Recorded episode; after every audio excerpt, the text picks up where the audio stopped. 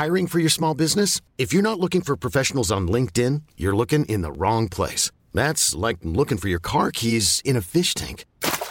LinkedIn helps you hire professionals you can't find anywhere else, even those who aren't actively searching for a new job but might be open to the perfect role. In a given month, over 70% of LinkedIn users don't even visit other leading job sites. So start looking in the right place. With LinkedIn, you can hire professionals like a professional. Post your free job on linkedin.com slash achieve today. Entrevista. Vamos a hacer contacto ahora con Lourdes Melgar. Ella es experta en temas del sector energético. Eh, pues tiene eh, un, perfil y una experiencia en el sector impresionante. Fue subsecretaria de hidrocarburos, subsecretaria de electricidad, eh, directora fundadora del Centro de Sostenibilidad y Negocios de la EGADE Business School. En fin, ¿cómo estás, Lourdes? Me da mucho gusto saludarte y más gusto que nos hayas tomado la llamada aquí en Bitácora de Negocios. Muy buenos días, Mario. Un gusto saludarte a ti y a tu auditorio.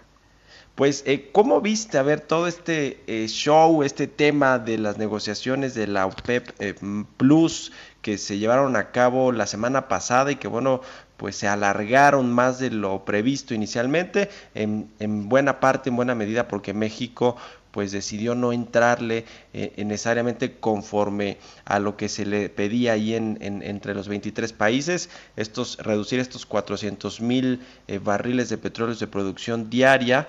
Y bueno, pues llegó un acuerdo con Estados Unidos, no sabemos a qué tipo de acuerdo, pero solo va a recortar 100 mil barriles diarios. ¿Cómo viste todo eso tú que, tú que, bueno, pues estás muy informada y tienes muchísima experiencia en todo este sector energético? Mira, lo primero que yo te diría es que la buena noticia es que ayer en la mañana de México se cerró el acuerdo con la OPEP y eh, se va a llevar a cabo un recorte de 9.7 eh, millones de barriles día por parte de todos los países de la OPEP, más los que se sumaron al acuerdo como Rusia, eh, México y algunos otros países, Noruega, Trinidad y Tobago, tal. E, es una buena noticia porque si nos hubiéramos despertado el día de hoy sin un acuerdo, yo creo que el colapso del precio del petróleo sería extraordinario. Entonces, en ese sentido, es, e, es, excelente que haya habido pues una flexibilidad para aceptar la, la, posición de México de llevar a cabo este recorte que no era el 23% de la producción que pedía Arabia Saudita, que bueno, que pedía la OPEP, que toda la OPEP está aplicando, sino que pues era lo que el gobierno de México podía comprometer y hacer.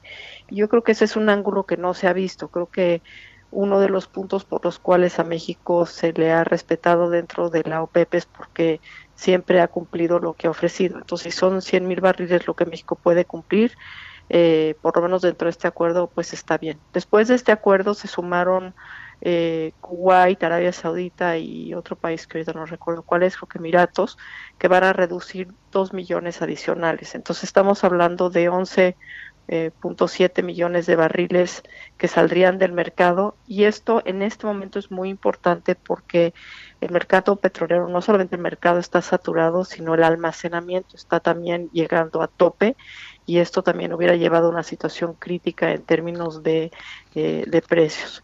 Entonces es bueno que se haya llegado a este acuerdo. Creo que el punto muy importante que habría que subrayar es que este es el primero de muchos acuerdos. Ahora falta ver cuál es el acuerdo de los países que no están dentro de la OPEP y, y aliados, digamos, cuál va a ser su aportación. Se está esperando una aportación eh, que permita llegar a una cifra más o menos de 15 millones de barriles que salieran del mercado en total. Allí estaría Estados Unidos, estaría Canadá, estarían otros jugadores. Eh, y, el, y el punto es, eh, vamos a ver eso cómo funciona.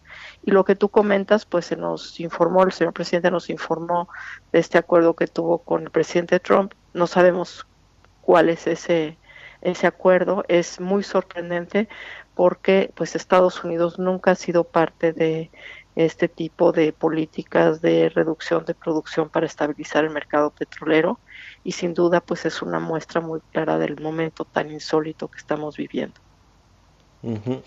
Ahora, en la participación de México, ¿cómo, cómo viste? Porque hay eh, pues eh, dos eh, concepciones. Una que nos defendimos la soberanía y nuestros planes energéticos de mantener la producción en crecimiento y el otro es que, bueno, pues los, los miembros de la OPEP, los países que conforman este cártel de, de, países productores de petróleo, pues no nos vieron con muy buenos ojos por, por, por resistirnos, eh, por no querer eh, eh, solidarizarnos, si, si, si me permites el término, con lo que ellos estaban planteando ahí para, obviamente, hacer que el precio del barril de petróleo aumente. ¿Cuál es tu, tu óptica al respecto, Lourdes? Mira, lo primero que te diría es eh, no habiendo estado dentro de la conversación, es muy difícil saber realmente qué pasó tras bambalinas. Mucho de lo que se filtró a la prensa, de las discusiones cuando empezó a haber frustración particularmente de Arabia Saudita, filtraron los medios especializados y esa es la forma que tradicionalmente Arabia Saudita utiliza para mandar sus mensajes. Ellos querían que todo el mundo lo hiciera parejo, 23%.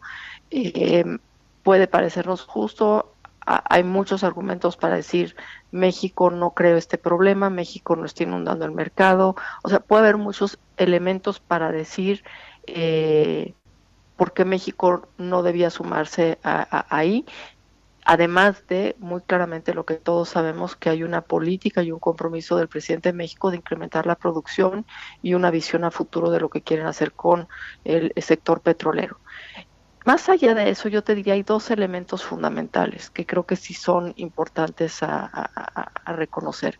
El primero es que para Arabia Saudita era fundamental que México se sumara, que México jalara y que México jugara el papel que ha, ha jugado desde 98 cuando México se sumó la primera vez a estos tipos de acuerdo con la OPEP, que es uno, que México pone el ejemplo, que México pone eh, el compromiso y también que México media, siempre hemos sido mediadores para lograr los acuerdos, incluso entre gente de los mismos miembros de la OPEP que no se hablan, porque hay que reconocer que México no es parte de la OPEP. Sí, sí, y, eh, digamos, un observador que participe en estos esfuerzos y que México ha sido clave para el tema de transparencia. Entonces, yo creo que por eso se sentían muy frustrados, porque si México salía con una posición diferente, los demás países de la OPEP que también tienen problemas de economía, que también quieren incrementar su producción, que también tienen una serie de, de retos, pues iban a hacer lo mismo. Entonces, eso era yo creo que el principal malestar, más allá de 300 mil barriles o no 300 mil barriles adicionales, que para ellos no hacían la diferencia. y, eh, y yo creo que desde la perspectiva de México, pues el punto era, uno, hacer lo que iba alineado con la política actual del gobierno en términos de, de producción petrolera, y dos, que es lo que yo destacaría principalmente, que México puso por delante su palabra y México es lo que tradicionalmente ha hecho en este foro, es lo que ofrezco lo cumplo y entonces creo que es lo que México puede cumplir eh, bajo las condiciones actuales. Y, finalmente, Lourdes, quiero preguntarte, la política del gobierno mexicano de mantener la producción en crecimiento y de buscar que parte de esa producción sea refinada en México para evitar eh, tantas importaciones de gasolinas o de productos terminados, ¿es eh, la lógica la correcta en una coyuntura como la actual? Yo te diría que ahí yo sí tengo una visión un poco distinta porque eh, el precio del petróleo está muy bajo, hay eh, un porcentaje significativo de los campos que tiene Pemex que no son competitivos a estos precios y eh, creo que este sería un momento para que Pemex se replanteara su modelo de, de, negocios. No hemos sido los más exitosos refinando, de hecho la refinería actualmente está en sus niveles más bajos, alrededor del 35%, y creo que sin duda sería importante poder producir nuestras gasolinas y refinarlas, pero eh, hay que considerar en qué nos estamos gastando el dinero en este momento. La crisis que se viene encima es muy, muy profunda. Estamos viendo la crisis del sector salud y creo que sí habría que hacerse un replanteamiento de eh, dónde poner los pocos recursos con los que cuenta el gobierno en este momento para hacer todo lo que quiere hacer.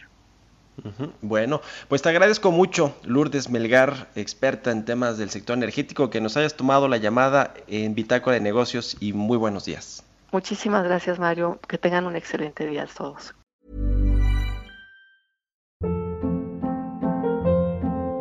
Hold up. What was that? Boring. No flavor. That was as bad as those leftovers you ate all week. Kiki Palmer here, and it's time to say hello to something fresh and guilt-free. Hello Fresh. Jazz up dinner with pecan-crusted chicken or garlic butter shrimp scampi. Now that's music to my mouth. Hello Fresh. Let's get this dinner party started. Discover all the delicious possibilities at hellofresh.com.